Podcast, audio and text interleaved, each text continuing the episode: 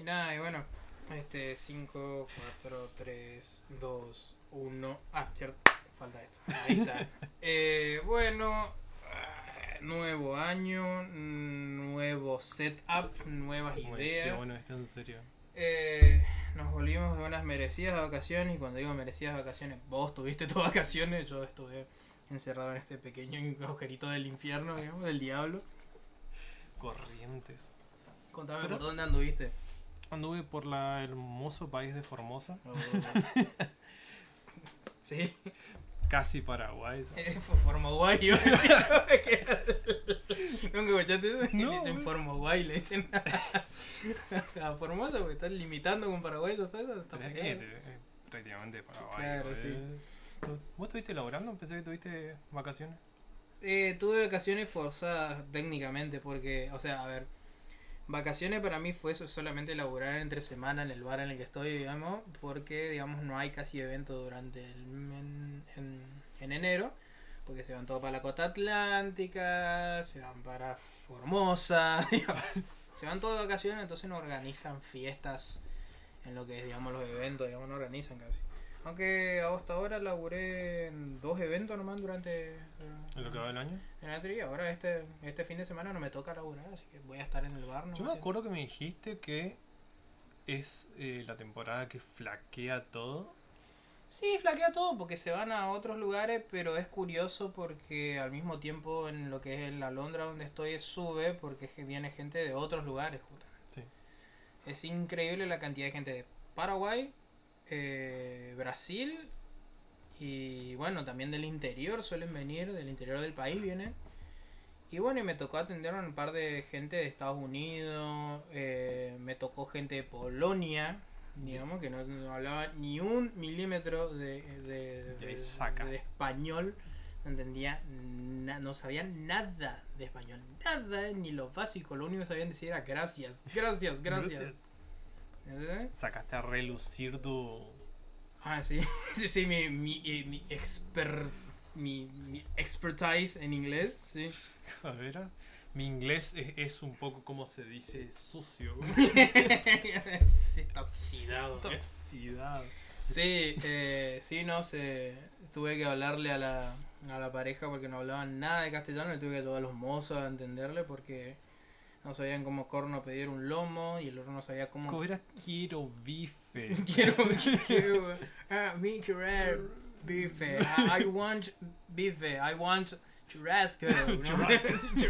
I want a piece of churrasco. No, y el problema era que, por ejemplo, no sabía cómo expresarle que el, el lomo era carne de vaca, porque hay una diferencia, porque nosotros decimos carne de vaca, nos referimos al animal, digamos, Mm. En cambio en inglés, bueno, tenés cow, el, el animal, y después tenés la carne de vaca, que es beef. Sí. Beef se le dice a la carne de vaca. Nosotros decimos bife, ellos le dicen beef, le dicen a la carne de vaca. Y ahora, ¿qué pasa? Vos le tenía pig, el animal, el cerdo, pero la carne de cerdo, ellos le dicen pork. Yo pensé que era puerco y era por. al revés. Claro, eh, sí, eh, pork es la carne del cerdo, se le refiere como pork. Entonces yo le tuve que explicar que era carne de cerdo, porque había un menú que decía bondiola, el otro decía lomo, y tipo le tuve que explicar. Y hasta le tuve que preguntar cómo quería el- la carne y todo. Y sí, pero mm, la piloteé bastante bien, le metí unos cócteles también para que los pruebe, unos cócteles de autor, que la mujer me pidió un margarita, pero bueno. La Pero se llevó una buena impresión entonces. Gorrión, se llevó una muy buena impresión. Eso es lo que yo trato de que. Bueno, tratamos entre los mozos y yo, ¿no es cierto? De que es. De que los huéspedes, porque eran huéspedes, no solamente vinieron a visitar, recordemos que este bar en el que trabajo también es una casa de huéspedes, una muy hermosa. Eh, que por cierto, paréntesis aparte, eh, la semana pasada trabajé en un 15 y la sesión de fotos fue ahí. ¿En la Londra? Ujú, Sí, eso me olvidé contarte. tipo, Güey. Está muy bueno. O sea, ya van dos veces que voy a hacer sesiones ahí. Y la verdad que está muy bueno para hacer. Sí, sí, sí, sí. Muy lindo lugar. eh. Y bueno, otro paréntesis, segundo paréntesis, y vuelvo al tema. es que era la quinceañera favorita de que nosotros hablamos del vestido sencillo, blanquito, no tan obstru- ob- obstrusivo, digamos, que obstruye tanto. Pasa que se está empezando a usar eso. Es todo a la inversa, ¿eh? Y justamente uno de los vagos dijo, ¿es el vestido de la quinceañera?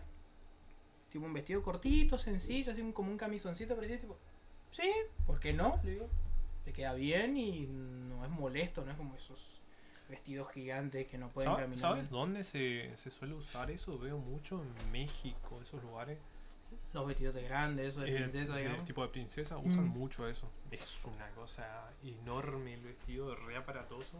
Sí, bueno, volviendo al tema, la cuestión es como es una casa de huéspedes, eh, nosotros entre los mozos y yo, digamos, eh, y bueno, y por supuesto también la gente de, de recepción, todo, siempre uno labura para que se sientan como en casa, gente que no es de ahí. Justamente hay un cupo muy grande de gente este, extranjera, ¿no es cierto? Entonces nosotros tenemos que actuar con la, con la hospitalidad, digamos, de- para que se sientan como en casa. Y justamente uno de los cócteles de autor que nosotros vendemos se llama Como en casa.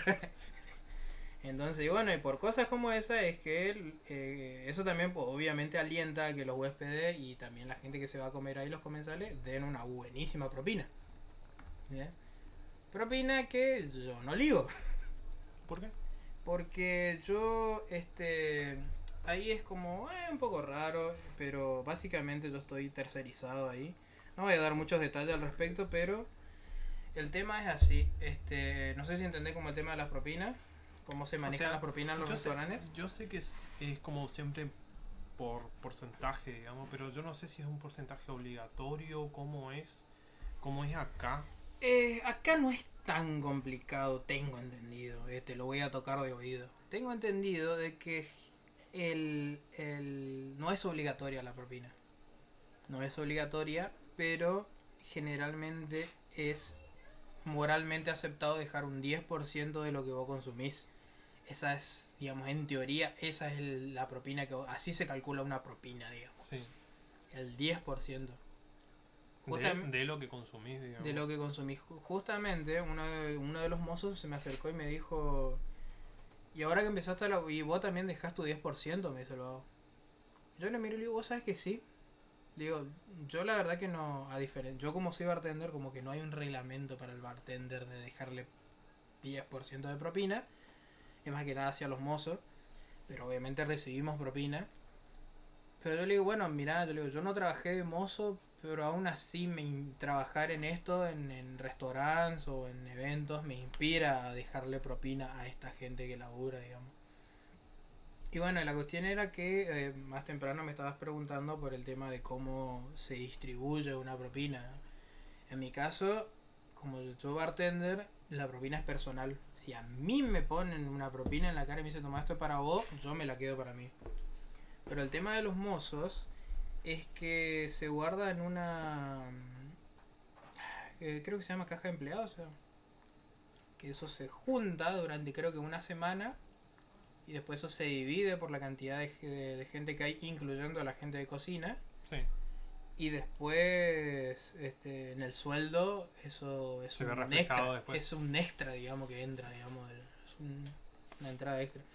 Pero de la calle explica mucho mejor el problema con las propinas. Por favor, mírenla, mírenla, Sí. muy buena película. Y bueno, ves, esto es el violín más pequeño del mundo. es para todos los mozos del mundo. Está bueno porque es ba- bastante equitativo, me doy cuenta. No es como que, bueno, a fulano le dan más siempre. Sí, y eso yo no había pensado, no había tenido en cuenta que la- los empleados de cocina, todo lo que son la gente de cocina, también reciben parte de la propina y es obvio si te pones a Que son pensar. partes del proceso también de la comida, Claro. porque Ujú. Yo no escuché a nadie que diga, no, mi propina se la voy a dar al chef, no Claro, claro, claro. Podrías. al bachero se lo voy a dar, no Si vos venís con ganas de le voy a dar 100 pesos al bachero, llamámelo al bachero y tomás le voy a dar 100 pesos. Por favor, Bueno, no sé si se puede, pero a ver, a mí me han dado propina en el bar. Y yo sinceramente no sabía qué hacer porque no sé cómo es el manejo ahí de todo. Entonces me- le hablé a mi cuñada y me dijo, quédatelo para vos. Me tiraron 100 pesos y tipo, bueno, bueno, gracias. Y por otro lado, a mí me incomoda tener un tarrito de propina. Me suena, no sé, muy raro. Es tipo como que... le, le sacudí la... Che, qué rico que está ese margarita. ¿En serio? Me alegro que te haya gustado. Le hace- le Do- sacudí. dos, monedas, dos monedas de 10 centavos adentro. Sí, no, no. Y bueno, eh, volviendo al tema de las vacaciones, yo, mm, como te dije, no estuve mucho de vacaciones, pero aproveché el- una de las de las promesas del 2020, ¿viste? Las típicas promesas del 2020. Sí, ese digamos, otro que te ese- quería hablar. Si vos, Mm. si vos crees o no en el tema del- de las promesas de nuevo año. Mira, yo, yo veo, yo me- no me parece mal que la gente haga promesas del año que viene, pero no que lo base como un, como, como un reseteo de las cosas, Mm. que no lo piensen como que, ay, descarté el 2019, el 2020 arranco con todo. No, yo uso el 2020 como parámetro para medir perfectamente las cosas. Como que yo digo, quiero meterme en un proyecto que me va a durar exactamente un año. ¿Cómo lo hago? Del primero de enero hasta el 31 de diciembre. Entonces tengo exactamente un año para medir las cosas. Lo mismo me pasa cuando yo quiero comenzar una rutina semanal. Yo lo quiero comenzar un lunes. Bueno, yo soy re así también. Porque entonces el lunes yo tengo perfectamente medido todo. Es más que nada cuestión de organizarse. No es esa mística de el año que viene me va a ir mejor, voy a arrancar con todo. Y si ya fallaste el primero de enero, no, ya va a ser el año que viene. recién. Bueno, o sea, yo no comencé el primero. Por ejemplo, yo comencé el gimnasio. Sí. Una de las típicas promesas del 2020. Voy a empezar el gimnasio. Voy a empezar el el gimnasio. lunes. ah, Bueno, este, ¿qué pasó? Este, primero de enero no lo comencé, obviamente, porque era, qué sé yo, era, era un feriado, no, no habría nada. Pero toda esa semana, que, que fue la primera semana de enero, viste que cayó un, cayó un miércoles el primero de enero, Sí. toda esa semana, este, sí me la di en la pera, pero el lunes siguiente comencé a hacer dieta. Estuve con problemas para organizarme con tiempo y no comencé el gimnasio, pero ¿qué pasó? El lunes siguiente arranqué el gimnasio. Viste, por cuestiones de organización, digamos. No es el, eh, ya te digo, por algo es la famosa frase, el lunes arranco, el lunes arranco, el Sí. lunes arranco. Eh, pues, Pasa por ahí para mí. Cuestión más organizativa, decís vos que. Eh, claro, es una cuestión de saber contar bien. Porque, ¿qué pasa? Eh, A mí me va a sacar mucho de onda si yo arranco un miércoles la rutina de ejercicio y tipo la termino el martes la rutina, digamos. Es Como que está muy sacado de onda porque entre, entre ejercicio y ejercicio tenés el fin de semana que es de descanso, digamos. Y te re descoloca siempre. Y me te re descoloca. Entonces yo prefiero tirarme los 5 días de la semana haciendo mi rutina de ejercicio, descanso bien el fin de semana y el lunes arranco de nuevo. En el caso del ejercicio. Pero sí, es como que veo muy... eh, yo soy una persona que no habla mucho de las cosas que va a hacer. Eh, Porque, o sea, porque uno, uno eh, está bueno que uno planee las cosas, ¿viste? Uno planea, uno dice, me voy a comprar un chimpancé, le voy a enseñar español y después le voy a enseñar a andar en motocicleta. en tres meses. Claro. Está bien que planees, pero hay un momento, hay un- un- una delgada línea en la que dejas de planear y empezás a hablar. ¿Entendés? Empezás a hablar demasiado, ¿entendés? Entonces, a veces hay ciertas cosas que mm, poner esos proyectos que realmente querés que se organicen es cuanto menos hables de eso, mejor. Pasa que el problema siempre es. O sea, yo soy una persona que planifica mucho y hace mucha estrategia. Vos ves que siempre para todo lo que hago siempre es lo mismo. Ya sea subir contenido lo que sea. ujú. Tengo una mínima estrategia. El problema es cuando la gente dice, voy a hacer esto, voy a hacer esto otro, voy a hacer esto. Y pasás tanto tiempo haciendo la planificación, pensándolo, y no haces un pomo. Claro, te que, por eso, esa es la delgada línea entre planear y quedarse Y hablando. pasar a la acción. pasar a la acción, porque vos me decís, sí, me organizo con las redes sociales todo, pero algún mínimo haces. Claro, mientras ¿Entendés? tanto haces algo. Mm, claro, entonces, tipo, vos decís, bueno, no sé cómo actualizar mi, mi feed de, mi página, qué sé yo, de, de mi empresa, de mi emprendimiento. Bueno, me voy a sentar a aprender. No- yo Sí. sé que no voy a poder actualizar mi feed enseguida, pero me voy a sentar a investigar cómo puedo actualizar mi feed. Sí, Y yo, tipo, un ejemplo, ahora no está tomado en cámara, pero yo veo que en tu pizarra tenés sí, no se Este, ve. no se ve acá, pero tenés organizado cómo vas a postear tus cosas, digamos. Tenés una estructura. Sí, por ejemplo, vos a ver, ahora no se ve acá, pero por ejemplo dice grabar podcast, por ejemplo. Claro, claro. Y entre eso están las cosas que tengo que postear, o sea, tengo un mínimo. Pero te juro que O sea, o sea, esa pizarra no, no posteaste contenido, pero hiciste esa pizarra, Claro. digamos, para, para, un primer paso. para, claro. Pero es mínimo. A lo que a lo que voy, por ejemplo, es que la gente hay tanta planificación, tanta estrategia de que no se sube tanto, tanto, tanto y se aplican muchas cosas. Lo mismo son eh, los propósitos del año. Claro. La gente dice, arma su listita de no, voy a hacer tal cosa, voy a comenzar tal cosa y eh, termina haciendo una, una lista que no la cumplí al final. Los propósitos del año, yo creo que con un propósito que te hagas a principio de año ya andamos bien. O cuando, no sé, o cuando, o cuando se habilite ese propósito para que puedas Pues sí, uno que sirva de eje, decís. De eje, de que sea como un puntapié inicial, algo Mm. así como, por ejemplo, yo no tengo propósito del año. Yo el único propósito dije, voy a arrancar el gimnasio el año que viene. No sé cuándo, pero lo voy a arrancar. Y arranqué la segunda semana de enero, ya la arranqué.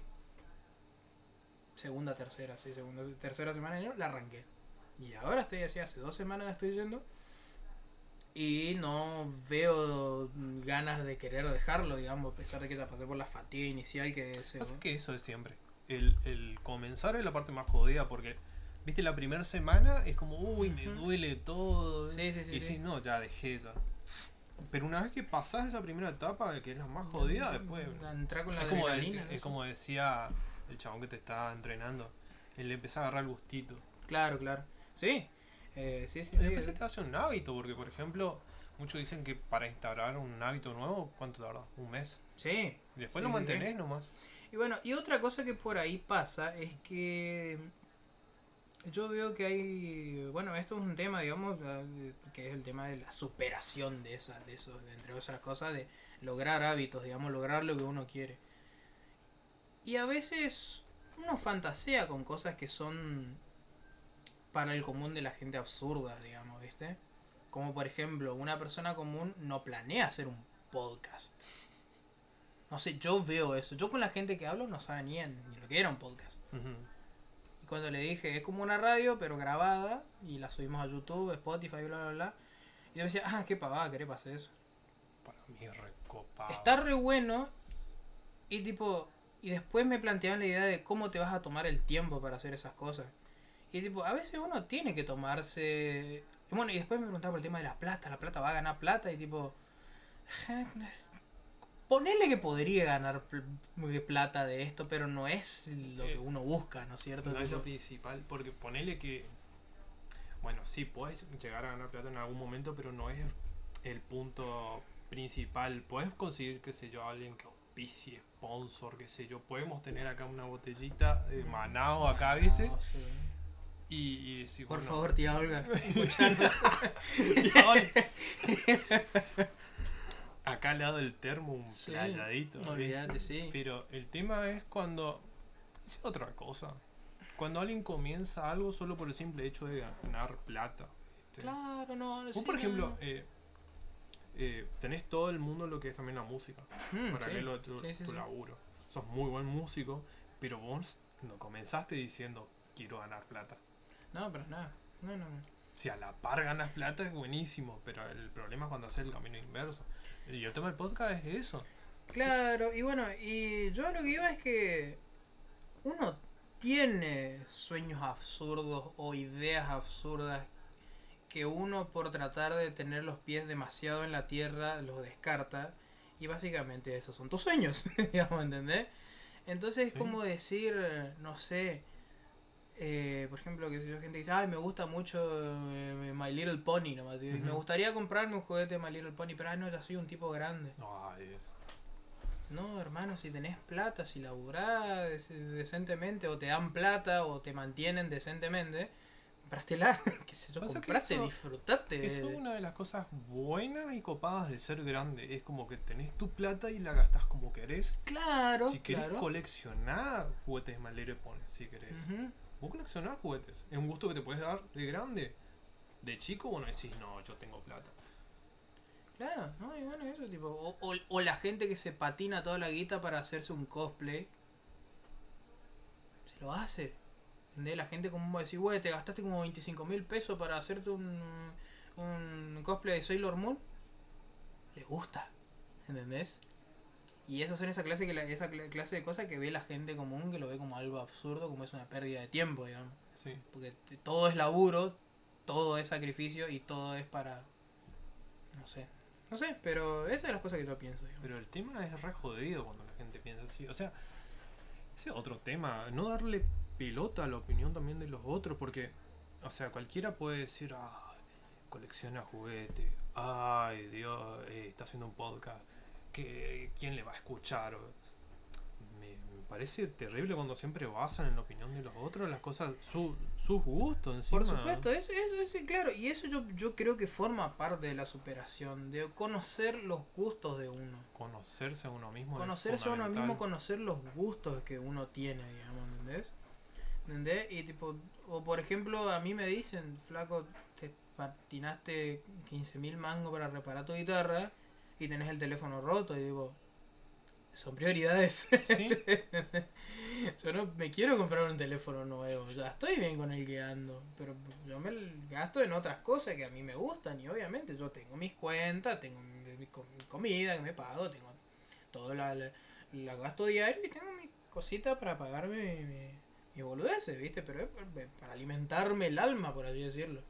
¿entendés? Y sí, bueno, no vamos a entrar mucho en detalle en lo de la felicidad material, pero ustedes me entienden, digamos, vos me entendés, digamos. sí, de- obvio. de- de- digamos y, y esas cosas viste tipo es, son Pero- casos de superación digamos El tema de la superación personal también es increíble porque antes de comenzar a grabar vos me estabas contando el tema de la superación, la motivación y todo eso. Y el de quererse a uno mismo. Y el tema de la motivación y la superación es, forma parte de él motivarse a uno mismo también y el quererse a uno mismo. Eh, claro mira eh, me pasa algo curioso que más o menos te había explicado cuando comencé el gimnasio es que a veces la frase de motivación te ve por cierto. Eh, las frases de motivación a veces son tan genéricas que, a que es muy difícil que aplique para todo el mundo Ujú. ¿Entendés? Es como que yo no te puedo dar un buen ejemplo de motivación porque vos por ahí lo podés interpretar de otra manera.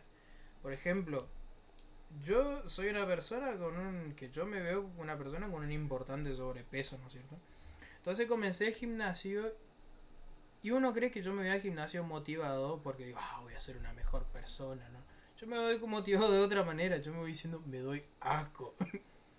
Mierda, quiero que esto cambie. Ya, ya, ya. Y estoy todos los días pensando en eso. Y funciona.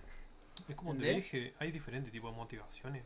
Puede ser la motivación a querer cambiar, como decís, para mí yo lo veo como bronca. Es como, no, quiero cambiar. Claro, claro, claro. Y. Este. mm, Y eso, no, sí, es un. Es un algo que, de, que debería adaptarse a uno solo. No siempre estar escuchando este, frases motivacionales. Están, digo, no están mal las frases motivacionales, pero a veces no está bueno tomarlos al pie de la letra. Porque. Porque este podrían desvirtuarte un poco, digamos, de una realidad a la que vos estás, digamos. Y a mí me encantó. Una de las frases motivacionales que me encantó, que a mí me funcionaría, no sé si al resto del que era, con, cuando, ¿no? En un capítulo de Los Simpsons.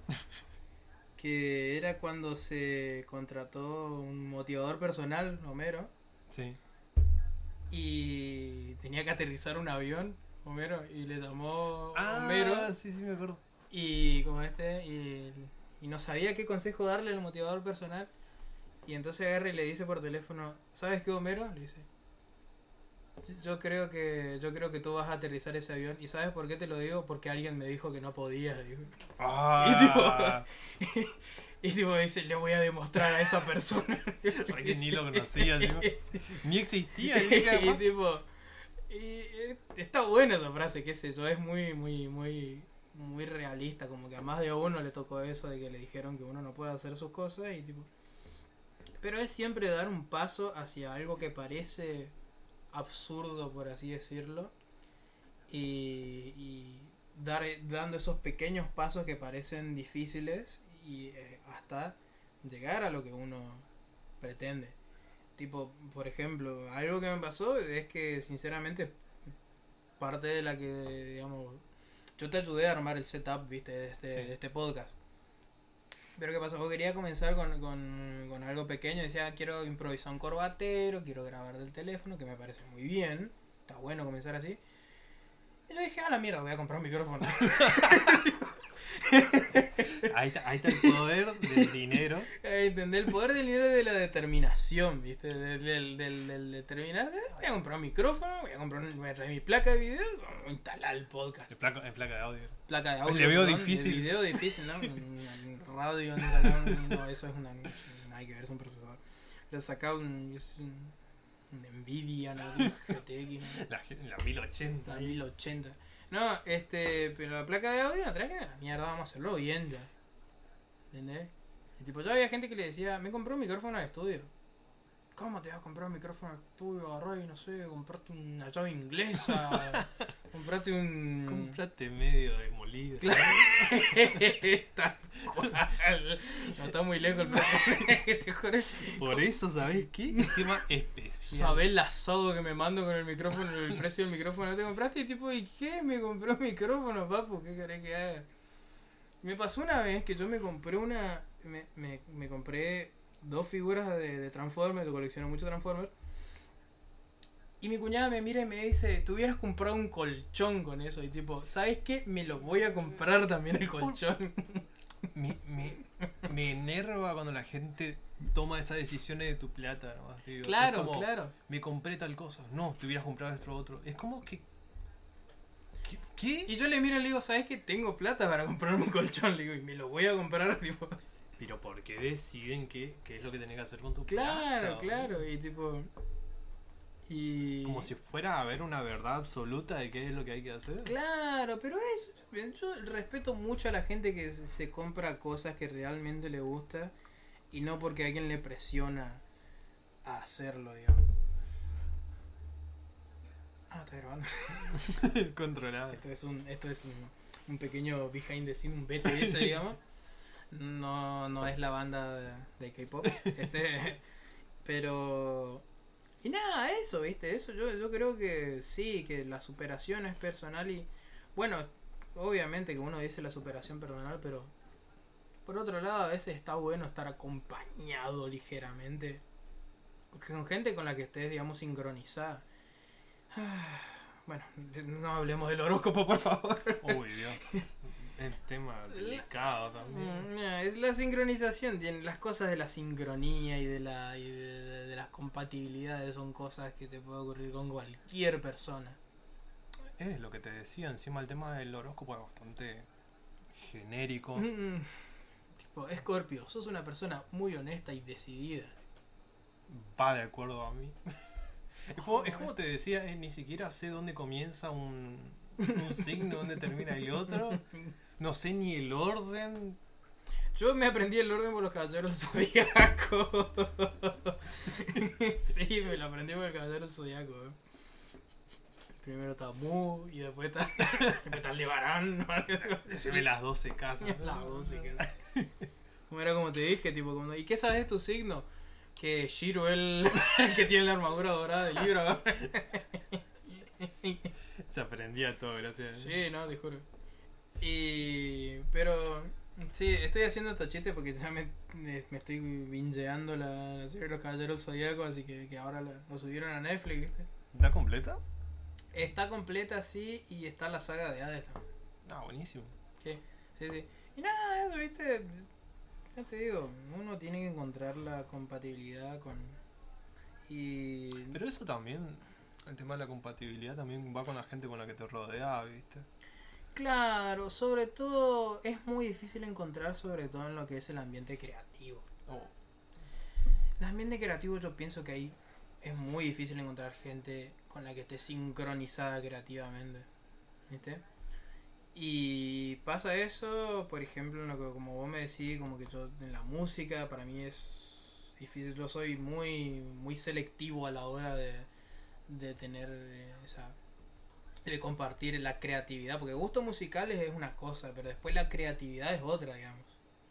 Y yo cuando me refiero a creatividad no me refiero necesariamente a una super obra de arte, escribir una obra de teatro y ah, ganar un Tony, digamos. Me refiero a, ya te digo, puede ser una persona creativa en la cumbia villera, como puede ser un creativo en la, en la, en el, no sé qué, rock, ópera progresiva, digamos, ¿entendés? Pero es cuestión de estar, y yo veo que en la fotografía eso es algo también muy importante, digamos, tenerla... al- Mira, yo creo que soy la peor persona como para hablar de eso, porque me junto con muy pocos fotógrafos en realidad. creo que es nulo mi grupo de amigos fotógrafos. ¿Te conozco a vos? Claro, a ver, yo, yo creo que vos me obligaste a hacer tu curso de fotografía para Justamente para decir, tener... para decir, estoy hablando con un fotógrafo.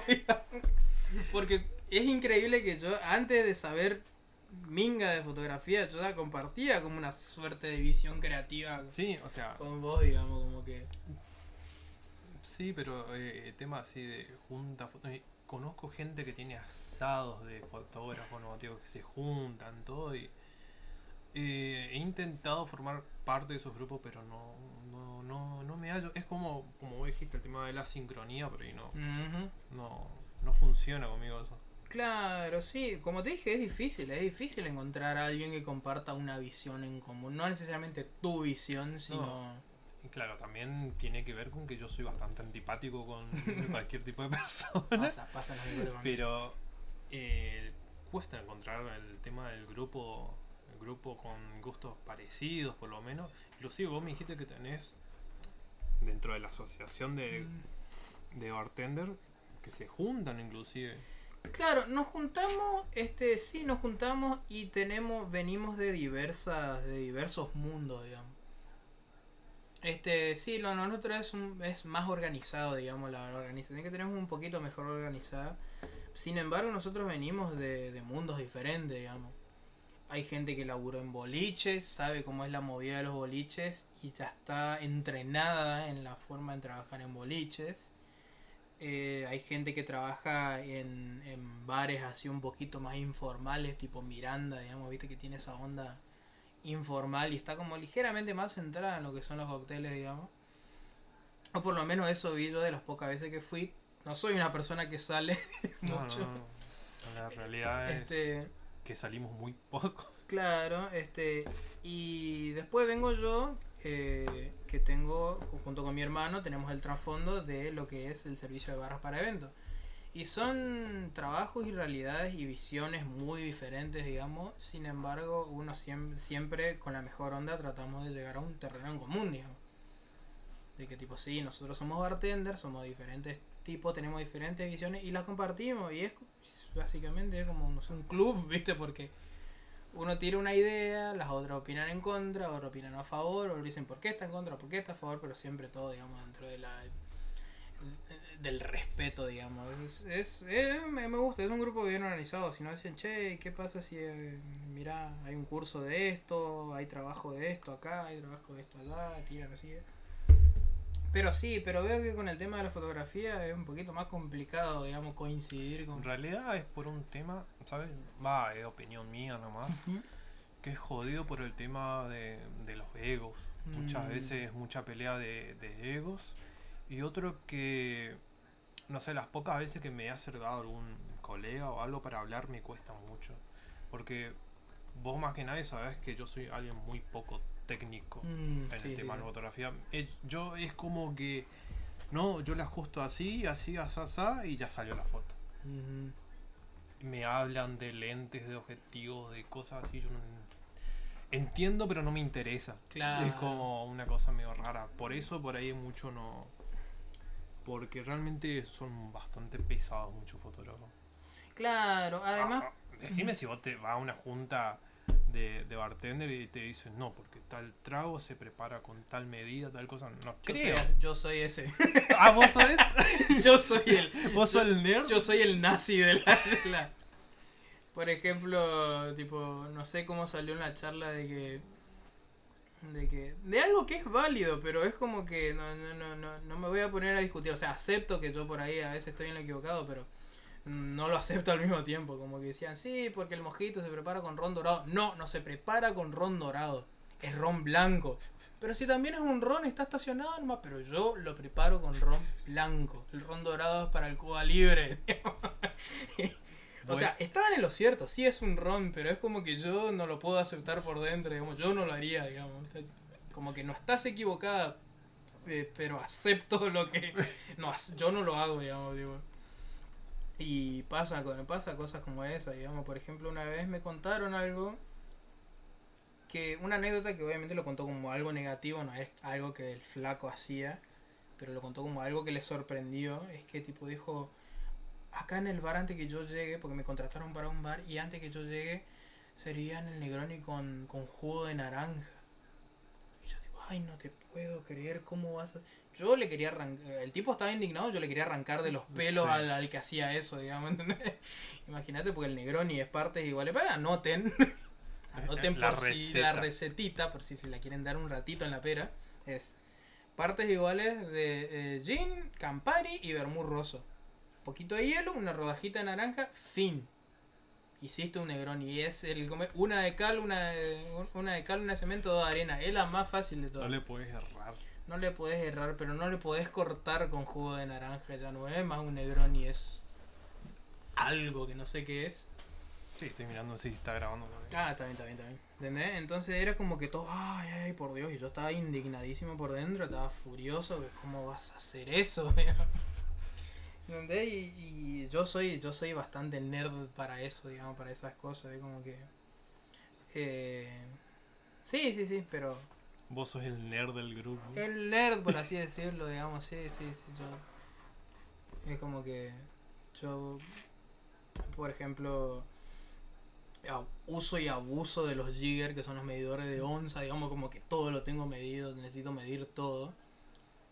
Y es como que sí, yo no solamente pienso en el balance de los sabores, sino también en las proporciones, entonces tipo, yo sé que es así porque así lo dice la proporción y no me va a fallar, digamos.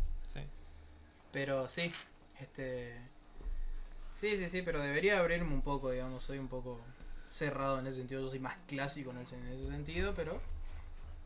Eso, y bueno, y claro, eh, volviendo al tema de la creatividad, que es lo que estamos hablando, porque también ya, ya entré en un rant, digamos, del que le encajaba jugo de naranja al Negroni. ¿Cómo, Este, ¿Cómo vamos de tiempo?